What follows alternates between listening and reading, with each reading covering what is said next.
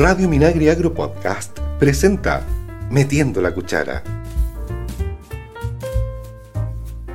Hola, estamos en Metiendo la Cuchara el programa que los acompañará con eh, mucho de datos de nuestra gastronomía y también con mucha buena onda con nuestros panelistas de siempre, eh, Francisco Fuente, nuestro relator agroalimentario, Sebastián Tobar, nuestro querido chef y como siempre Cristian Blauber en los controles.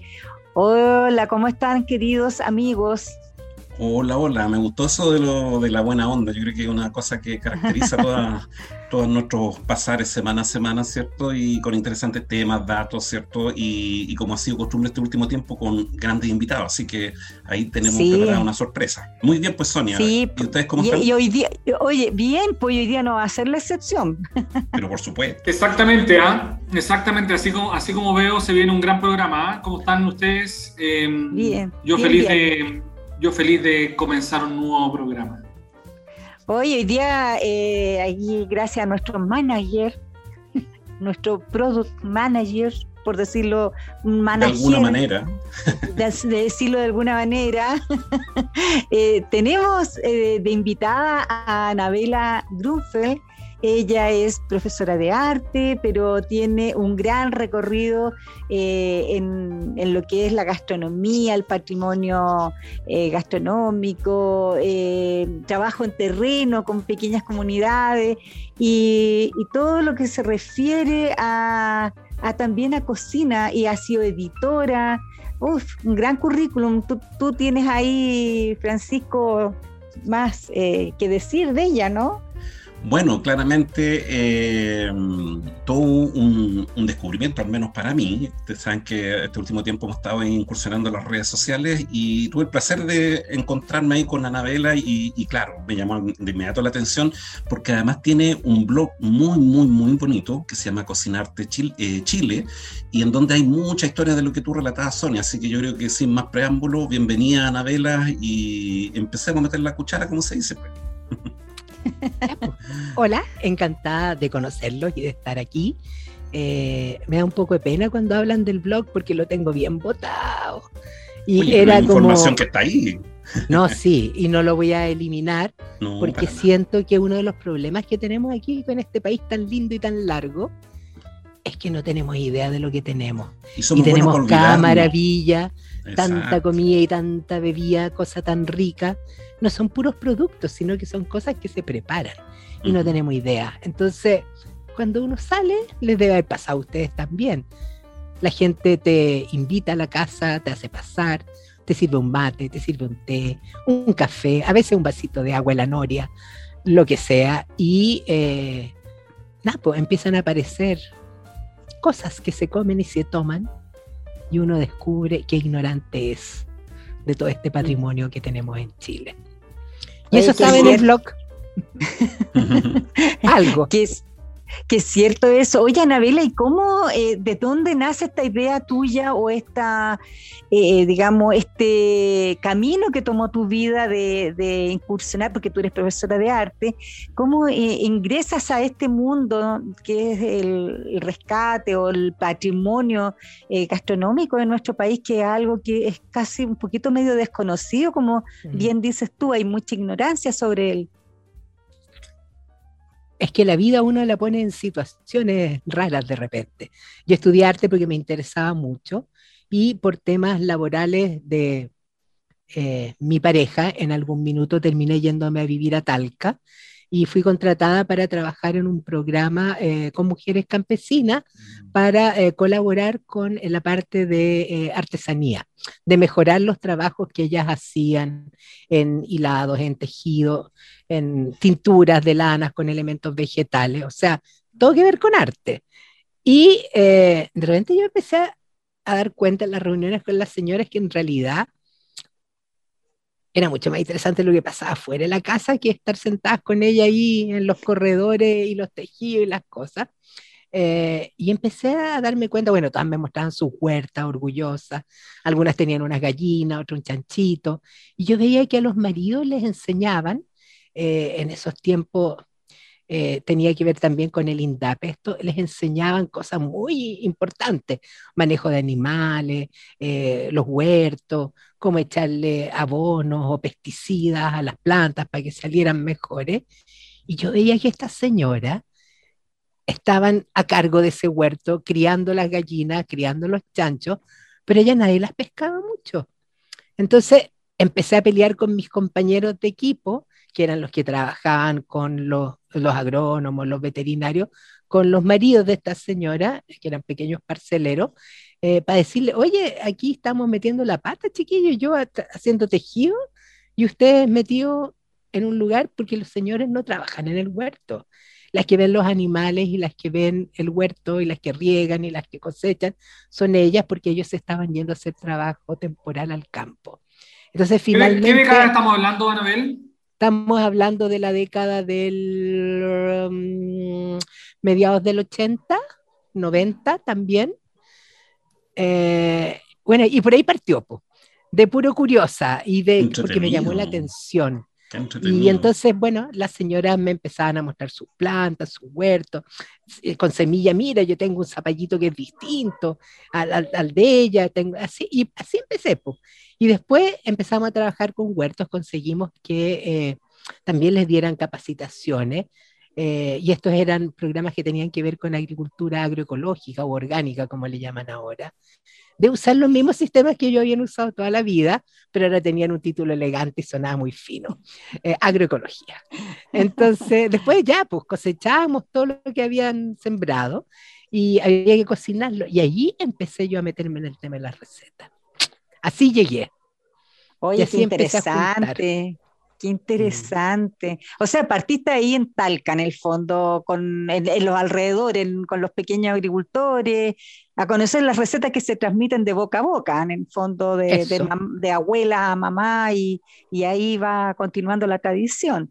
Y, es, interesante eso que, que comenta Anabela de la relación de cuáles son las funciones en el campo de los hombres y las mujeres y, y prácticamente desde el punto de vista cultural nuestro, y algo, es un patrón que se repite de norte a sur, ¿ya? Eh, como bueno, todos saben acá, yo, yo viví harto tiempo en, en el altiplano eh, en el norte de Chile y, claro, allá la misma situación, las personas que están a cargo del ganado, los que están a cargo de los cultivos de la quinoa, los pequeños huertos que están en, estas como eh, tipo pizcas pequeñas en donde se producen en el altiplano algunas verduras, eh, son justamente las mujeres y son las que transmiten de generación en generación estas historias asociadas a, la parte productiva de cuáles son los ingredientes, ¿cierto? Estas bases culinarias, ¿cierto? Y también la forma de cómo se prepara. Entonces, creo que es, una linda historia y larga por lo demás que uno puede estar detenido como comentando por zonas geográficas, eh, en, pisos altitudinales, eh, variando con ingredientes, etcétera. Y hace muy poquito me tocó ver ahí mm, el, el alcalde Colchane, hace días atrás estuvo compartiendo ahí en las redes sociales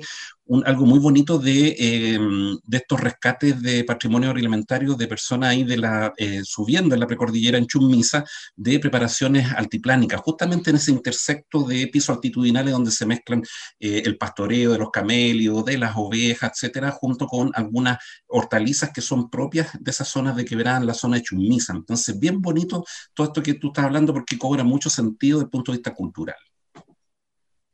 O sea, es que eso es Chile, po. Así es. Sí. ¿Y qué, de, este recorrido que tú has hecho por el país, o sea, o por, por, gran parte del país, ¿qué es lo que te ha sorprendido más? Aparte de descubrir que uno tiene mucha ignorancia, digamos, respecto de lo que tiene eh, nuestra gente. ¿Qué es lo que más te ha llamado la atención a ti? Mira, es que yo creo que esto es una cosa que viene desde chica. Mis padres eran eh, migrantes, venían desde Europa. Entonces la comida de mi casa no tenía nada que ver con lo que se comía en las casas de mis compañeritas de curso, con la vecina, nada.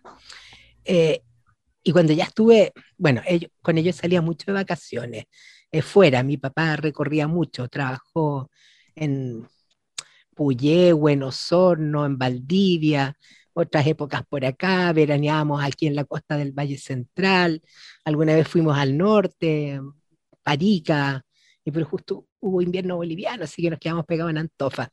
Pero era súper entretenido ir viendo, y eso me pasó después ya más grande y trabajando, eh, porque al final terminé coordinando un programa de mujer campesina en una ONG por hartos años, lo distinto que es todo. O sea, la ida putre, que casi me muero con la altura, eh, era con aguas calientes eh, de ciertas plantas que son las mismas aguas calientes, pero con otras plantas en otras regiones. pan, pero con otra harina. y a lo mejor preparado con una técnica distinta.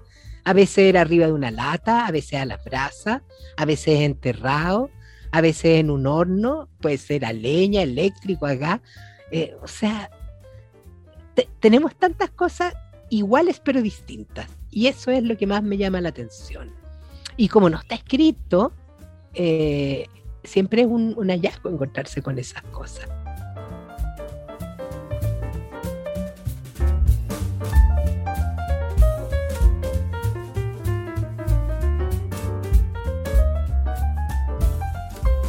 Estamos de regreso en Metiendo la Cuchara con Francisco Fuentes, Sebastián Tobar y con nuestra invitada de hoy, Anabela Grunfeld, quien eh, tiene la bendición de haber recorrido gran parte de nuestro país y haber conocido eh, patrimonio agroalimentario. Sebastián, tú tenías una, una consulta, ¿no? No, no, en definitiva, eh, cuando tenemos una invitada de esta, de esta envergadura, pretendo, prefiero siempre escuchar y nutrirme de lo que, de lo que uno no tiene, ¿ah? pero eh, me parece muy interesante y, y, es lo que generalmente todos, a todos los que trabajamos en terreno nos pasa, que estamos destinados a una tarea determinada, pero esta, esta vida, esta realidad que uno no conoce, siempre tira más y de hecho, bueno, se han hecho programas donde como que se dice Santiago no Chile y ahí cada vez que uno sale a terreno se hace latente el que Santiago no Chile y que hay mucho más Chile que el que nosotros estamos acostumbrados en nuestra vida citadina. Entonces, eh, lo que le pasó a Anabela nos pasa a todos, claro, no todos nos decidimos a, a tal vez cambiar el rumbo o a dar un golpe de timón tan grande como el que dio ella, pero eh, es una realidad que, que, cuesta, que cuesta aceptarla, de eh, todo, eso, todo eso atractivo eh, que es las tradiciones, desde todo punto de vista, Anabela los tomó desde el punto de vista de la gastronomía, que es tal vez más nuestra área, pero hay otra gente que la ha tomado desde el área de la cultura, de las fiestas, de las religiones, del arte, y así sucesivamente y le ha pasado la misma transformación que le pasó a ella. Entonces, eh, es buenísimo. Sí, solamente quería comentar y agarrarme esto último que señalaba Sebastián, este tema de cómo se está rescatando hoy en día estos tipos de, patrimonio, ¿cierto? Relacionado con la cocina, los alimentos, ¿cierto? Las preparaciones, nuestra cultura. Son eh, estas fiestas que se celebran en, distintos lugares. Y, y, yo me recuerdo que llegué al blog de Anabela justamente por una famosa fiesta que se hace los caldos en la región del Maule. Entonces, eh, en tu experiencia, Anabela, ¿cómo ha sido esta, esta mm, experiencia de conocer, andar patiperreando de un lado para otro, eh, siguiendo la feria, viendo qué es lo que se muestra? Me imagino que hay ahí un, algo que mágico, ¿cierto?, que uno puede rescatar y que, que un poco lo que le da vida a estas, ferias, ¿no? Y me, me, pasa que me entusiasmo, pero a veces también me enojo. Eh, eh, me entusiasmo porque... ¿Te, no, te enoja cuando, cuando ves la fila en el, en la, en la salchipapa, o no? Una cosa así. No, no, me enojo con... Fucha, me da pena decirlo. Eh, con la gente que ha estudiado gastronomía y que es profesional del rubro y que muchas veces con la mejor intención o, no sé, hacen programas para la tele o van a cocinar en esta feria y al final terminan siendo ellos las estrellas y los conocimientos, los productos y las personas que son las portadoras de este patrimonio quedan un poquito relegados. Pero esa es la parte que me, que me, que me enoja. Pero hay otros, y debo reconocerlo, que son más aporte que la mía chica para este tema. Eh, ese festival que tú comentaste de caldillos y cazuela, eh, que se hacía, bueno, ahora en pandemia no se va a hacer, pero partió con ese espíritu. O sea, fue un amigo cocinero del Maule eh, que dijo, ¿por qué no, hacemos algo si Chile tiene tantas sopas, tantos caldos distintos. Eh, y yo tengo amigos cocineros desde Arica hasta Punta Arenas, pasando por Rapanui, y si los invito, y si se vienen con algún producto de su zona, y como estamos en invierno, armamos un caldo, y así partió. Y yo, más entusiasmada, no se imaginan, supe de esta cosa y quise ir a probarlos todos. Y después, eh, yo en ese tiempo no hacía clase en una escuela de gastronomía como ahora, pero iban profes con sus alumnos para que los chiquillos probaran, conocieran. Y después algunos grupos terminaban ayudando también a preparar. Y eso me pareció tan lindo y tan útil, eh, porque además estos cocineros que venían de regiones distintas a juntarse allí en el Maule, eh, no sé, pues traían un saco, medio saco de alguna cosa, quinoa del norte, eh, qué sé yo, cholgas ahumadas del sur. La señora de Isla Pascua, la Ruth Pacomio, venía con pipis, que son estos caracolcitos de allá, y venía con un cooler o dos coolers con cosas, y cada uno se iba a una escuela técnica, porque allá los asignaban, y trabajaba junto con los alumnos eh, su preparación, entonces les enseñaba una comida que los cabros no habían visto, porque eso no está en los programas de educación. De y después los cabros ayudaban y se ponían los stands, pero esa cuestión fue armada así con buenas ideas y con las puras ganas. Bueno, después la cosa fue agarrando más vuelo y se consiguieron algo de apoyo, pero finalmente se desarmó la idea original, porque como suele pasar, muchas veces los municipios ven en esto una actividad atractiva y pretenden hacerla mejor y al final terminan perdiendo como la raíz de lo que era y termina siendo un espectáculo que tiene bien poco que ver con lo que era al principio. Mm. Veo que Sebastián mueve la cabeza, sí. Sí, sí, bueno, es que, es que bueno, em, uno, uno, estoy contigo, ¿ah? eh, pierde, pierde la esencia, estoy totalmente de acuerdo, pero también... Eh, trato de ponerme eh, en el lado de que hay veces que para hacerlo rentable, para hacerlo viable, se tiene que modificar. Por supuesto que el ideal sería que no se modificara y que siguiera su esencia, pero por alguna razón generalmente no logra seguir en su esencia. Entonces habría que ver de qué manera se mantiene lo más posible y se hace viable las dos cosas. o sea, si vemos, si vemos Ñam, también en un comienzo fue de una manera y después eh, tuvo, que, eh, tuvo que transformarse, tuvo que evolucionar y entre comillas, abrirse un poco comercialmente para hacerlo viable, lo cual lo entiendo. ¿ya? Mientras más mantenga, mientras más mantenga lo, lo, esencial, genial, genial. Pero estoy de acuerdo contigo, que lata que hayan cosas que, que no sé, que el mismo Estado eh, las cuide, la, las permita que se realicen mm. de, de, una, de, de buena manera, como fueron concebidas. Sí, ahora, ¿sabes qué? Hay, o sea, hay experiencias buenísimas. Eh, no todo es así, que termina siendo como show sí, no, por supuesto. turismo. El del chancho también está bueno, el del chancho muerto también está bastante bueno. sí, estaba, pero también le cambió un poco el, el perfil. Pero mira, el Ministerio de la Cultura, las Artes y el Patrimonio, que es un título más re largo que no sé qué, em, por um, algo así como cuatro años, apoyó con financiamiento poco, porque tampoco se necesitaba mucho, porque nos conseguíamos lugares eh, público eh, para hacer esta actividad. Entonces no tenía que pagar ni arriendo ni un montón de cosas. Y se hicieron una actividad que se llamaba la Feria del Gusto. Tres de las cuales fueron abajo, eh, en el Centro Cultural Palacio de la Moneda. Fui, fui a la última yo. Fui a la última. Ahí compré, compré queso de queso madurado, queso parmesano de cabra, compré Luche, eh, compré, me regalaron los libros del este, de Oreste Plat, eh, compré eh, un, no sé si un vino o un pajarete. No, estaba buena, esa estaba interesante. Pero viste, o sea, ese y eso no tenía de comercial nada. Ahí, tanto el INDAP como el, el, Ministerio de la Cultura y alguna otra repartición pública pagaron los pasajes de la gente que venía o sea, ahí vino la Aurora Cayo, que Francisco la conoce de sobra.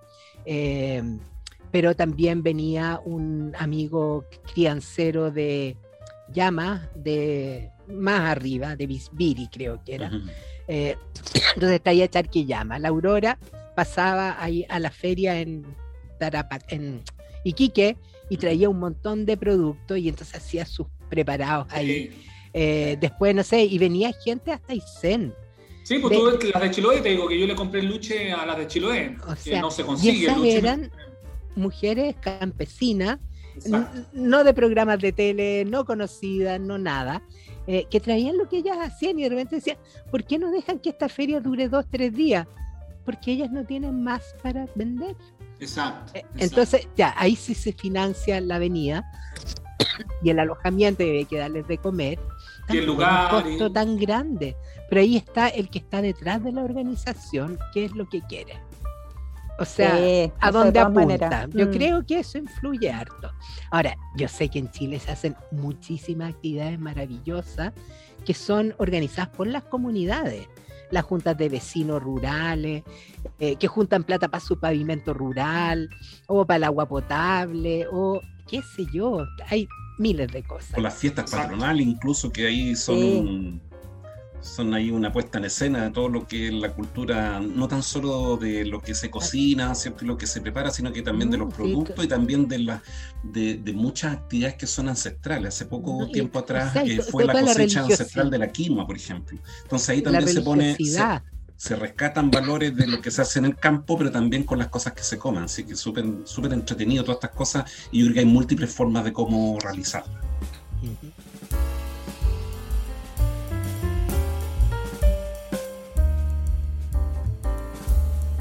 Estamos de regreso en Metiendo la Cuchara, conversando con Anabela Grunfeld, quien es una persona eh, que ha hecho harto de rescate del patrimonio eh, agroalimentario, por decirlo de alguna manera. Oye, Anabela, yo te quiero hacer una consulta de, de estas cosas que tú has visto en este largo recorrido, en este recorrido que has hecho por diferentes regiones, diferentes fiestas. ¿Hay algún plato, algún, alguna preparación que te haya llamado la atención eh, por su forma, porque tiene eh, a lo mejor productos ancestrales, por la preparación, porque no las has visto en la parte urbana, por distintas causas. Yo creo que harto, pero así como pensar en uno en este minuto eh, determinado, ah, no, hay uno que le tengo ganas. Eh, que le tengo muchas ganas, que son unas guatitas de cordero rellena, oh. que se hacen en cera. Lo he leído muchas veces. Mira. para uno, creo que para uno de los concursos del menú patrimonial, o no sé, en alguna parte vi, eh, pero muero de ganas de estar ahí, ver preparar, ayudar a preparar y finalmente comer. Qué rico. Eso. Sí, Mira, sí, qué rico. Sí, no lo había está muy, está muy peculiar, ¿ah? muy interesante. Yo comí algo muy similar en, en Cusco, eh, de, ¿cómo se llama este? Del cuyi. Eh, la guata del cuyi rellena con un montón de verduritas fritas. Ya, que impresionante, impresionante. Pero cuyi así, un bocadillo. la guata de cordero. Claro, debe ser algo súper interesante. Sí, Esta guata de cordero debe, debe dar para hartos comensales. Sí, además hay distintos rellenos, depende de la región. Me acuerdo que una amiga me contaba que su abuelita en Conce le hacía cuando era chica. Y me quedó dando vueltas. eso le tengo ganas. Es así como tú quieres algo bien distinto, bien curioso. Sí. Pero nada, pues en Valdivia y por esos lados parece que es bien común a nivel de campo. Exactamente, porque claro, conseguir la guatita de cordero va a ser la primera, el primer escollo a. Sí, a resolver. Sí, porque, porque cuando tú la compras, la compra te la dan trozada, no, no, no te van a dar. Sí, por eso, pero la de cordero, la de cordero no es tan tan habitual encontrarla. No. No, para nada, para nada. Oye, ¿y esa dónde la preparan? ¿En qué región? O sea, yo he escuchado de Conce, de los ríos y los lagos. Puede que en algún otro lado también, pero eso es lo que yo he escuchado, o leído o sabido. Vamos a investigar quién la hace como para que nos venga a contar los detalles, ¿les parece, no? Está bueno para investigar todos estos datos curiosos. Sí, sí, es que fíjate que eh, hay muchas preparaciones curiosas. Yo hoy día me tocó revisar un recetario de, mm, preparaciones de pueblos originarios, porque como este mes se, va se celebran eh, el año nuevo, eh, hay todo un, trabajo con los pueblos originarios y vi muchas recetas que yo en realidad no las, las había probado ni, ni tampoco se me hubiera ocurrido ver. Y fíjate que me acordé de ti, Francisco, porque había una que era sencilla, pero que yo nunca la he comido y que se me ocurre que debe ser bien rica. Es un pebre que salía ahí que hacen de quinoa con cochayuyo. Ah, un clásico en la zona de O'Higgins. Fíjate, oye, bien, bien, bien interesante la forma que la preparaban, sí. Bueno, porque cochayuyo tú sabes que la gente, no, no a toda la gente le gusta, pero se me ocurre que ahí en esa, en esa preparación ni se siente ni se siente ese sabor, esa, cuestión chiclosa que a muchos le, molesta, porque a veces ni siquiera el sabor, porque Sebastián nos ha dado unos tips súper buenos de cómo quitarle un poco el sabor, pero ese esa textura media gelatinosa a muchos no les gusta. Pero cuando está en el pebre, como es trozado pequeño, yo creo que eso le ayuda bastante a que desaparezca esa, esa textura extraña. Es una, es una de las recetas que generalmente yo recomiendo para introducir en, en los niños pequeños porque el cochayuyo lamentablemente no, no, es, tan, no es tan querido por los niños, mm. por el hecho de que puede tener un sabor un poco más intenso y por el hecho de que su textura, los niños tienen mucho problema en relación a la textura de los alimentos. Y entonces es una textura compleja, un poco chiclosa, un poco dura, un poco blanda, un poco gelatinosa, un poco de todo. Y entonces para un niño hay mucho inconveniente. ¿ya? Eh, para un adulto ya en definitiva te gusta o no te gusta y bien. Entonces, al hacer un pebre eh, y uno cortarla eh, en un trozo pequeño, eh, los problemas de textura desaparecen y es muy, muy fácil de introducir en un niño pequeño, ya sea como un pebre tradicional, donde solo le agreguemos el cochayuyo, o este pebre que dices tú, Sonia, donde además del pebre tradicional, agregamos cochayuyo y agregamos quinoa. Entonces dejamos prácticamente una ensalada muy fresca y muy rica. Se me ocurre como el cuscús cuando le echas, eh, eh qué sé yo, claro. claro, una cosa así. Y fíjate que, bueno, y, en, esta, en este recorrido que vi de estas recetas, eh, vi hartas cosas que eran interesantes y me acordé ahora, Anabela, cuando tú dijiste que cuando tú ibas y, al norte y a distintas partes, el pan se hacía igual, pero con distinta harina, distintas cosas, y ahí vi distintos tipos de curanto, por ejemplo, pero con distintos nombres. ¿no es cierto? En el norte tiene un nombre, en Isla de Pascua tiene otro nombre, en el sur tiene otro nombre, pero la esencia es la, misma. es una claro. Es una preparación que se hace en un hoyo en la tierra. Usar las piedras calientes, que en, el norte también se usan para otras preparaciones, para calentar y hervir la sopa, ¿cierto? Con, con piedra incandescente, ¿cierto? Como la oh, típica del altiplano. es interesante la, base de la preparación de piedra y yo creo que Anabela debe conocer muchísimo de mm. eso. ¿Sabes qué? Yo creo que tenemos un problema.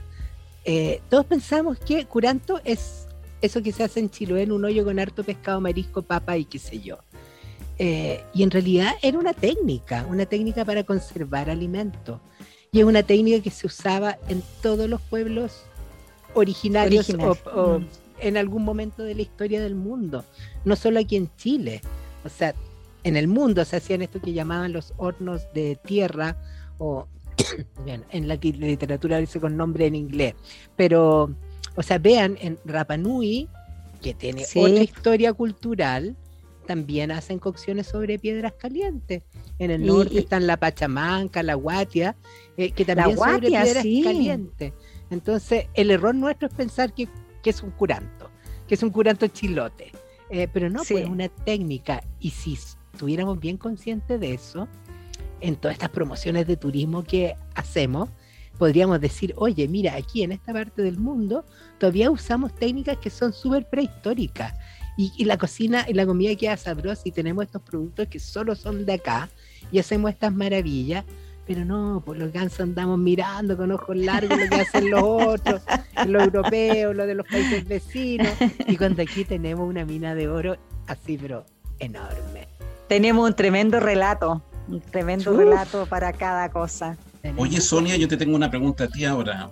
¿Vamos a tener nuestra clásica receta? Porque creo que Sebastián nos tiene una sorpresa. yo, yo creo que tienes que preguntárselo a Sebastián, porque yo, tú sabes que yo con suerte cocino huevos fritos, pues así que Bueno, preguntémosle al experto. Yo me, como, yo, me como las preparaciones.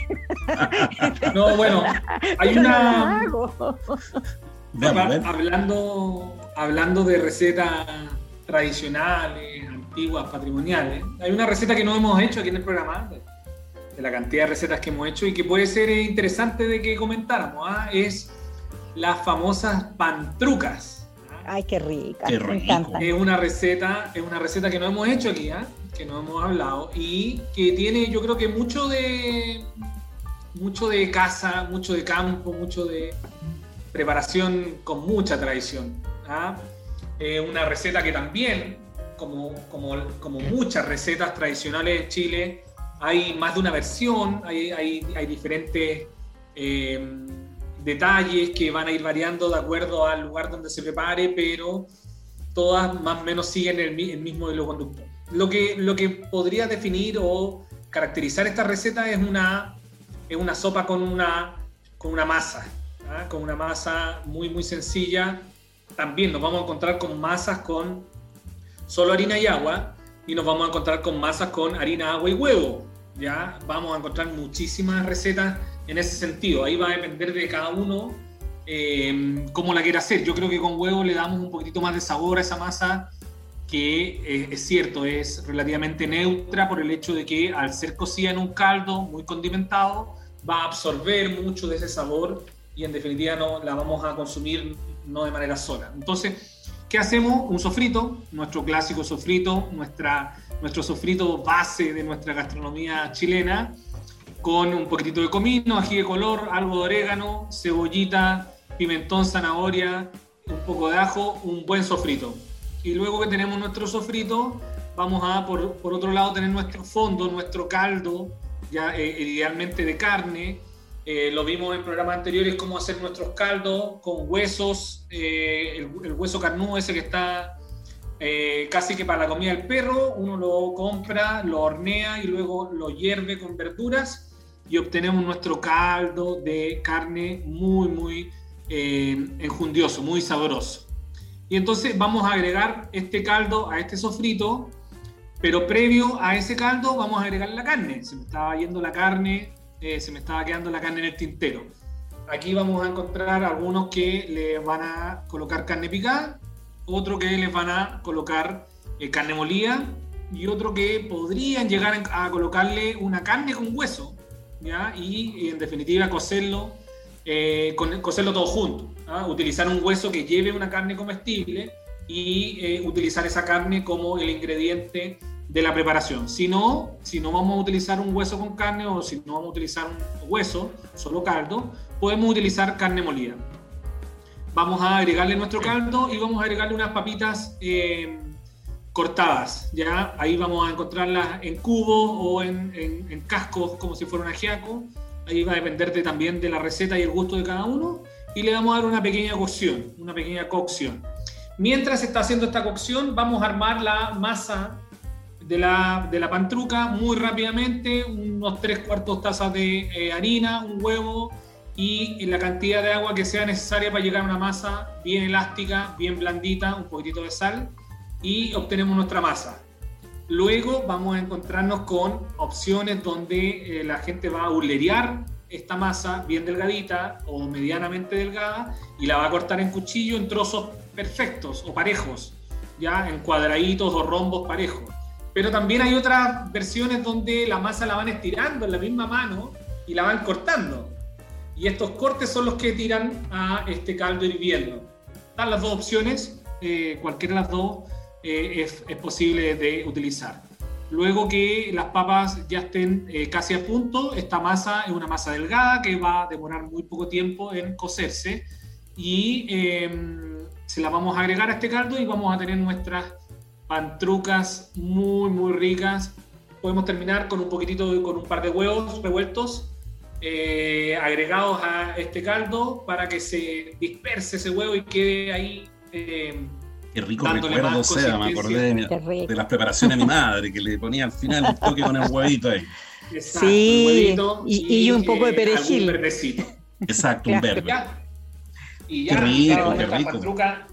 Deliciosas para el invierno que estamos esperando el invierno, todavía no llega. para los días, para los días de lluvia, que dicen para los días de lluvia, exactamente. Sí, sí.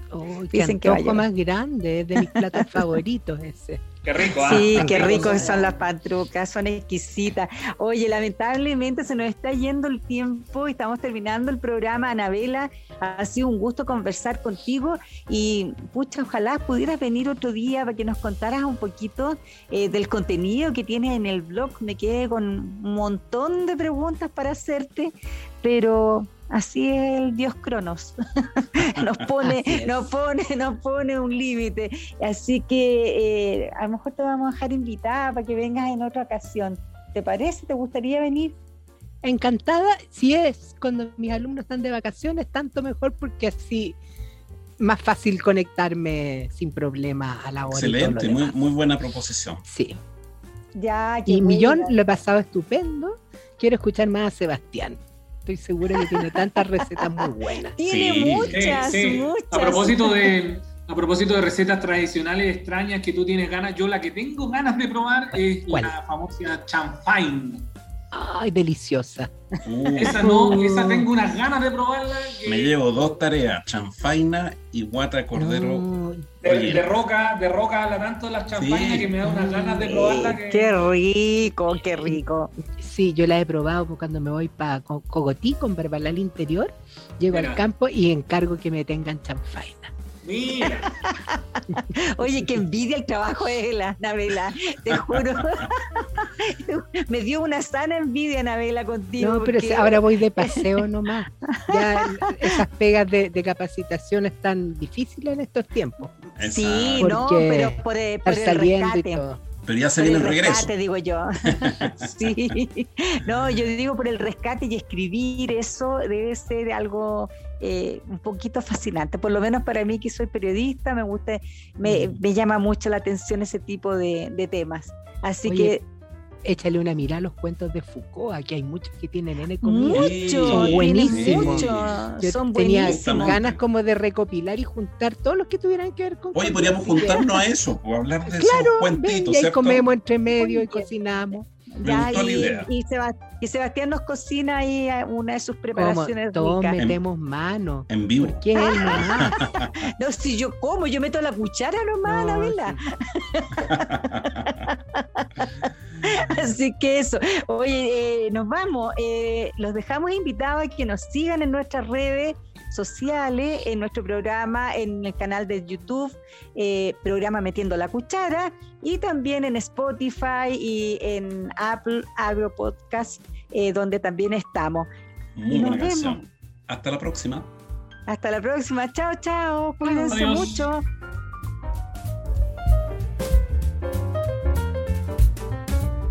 Metiendo la Cuchara es una iniciativa de Radio Minagri Agro Podcast desarrollada por FUCOA del Ministerio de Agricultura y sus colaboradores. Escucha este y otros programas en el sitio web www.radiominagri.cl y síguenos también en Spotify y Apple Podcast.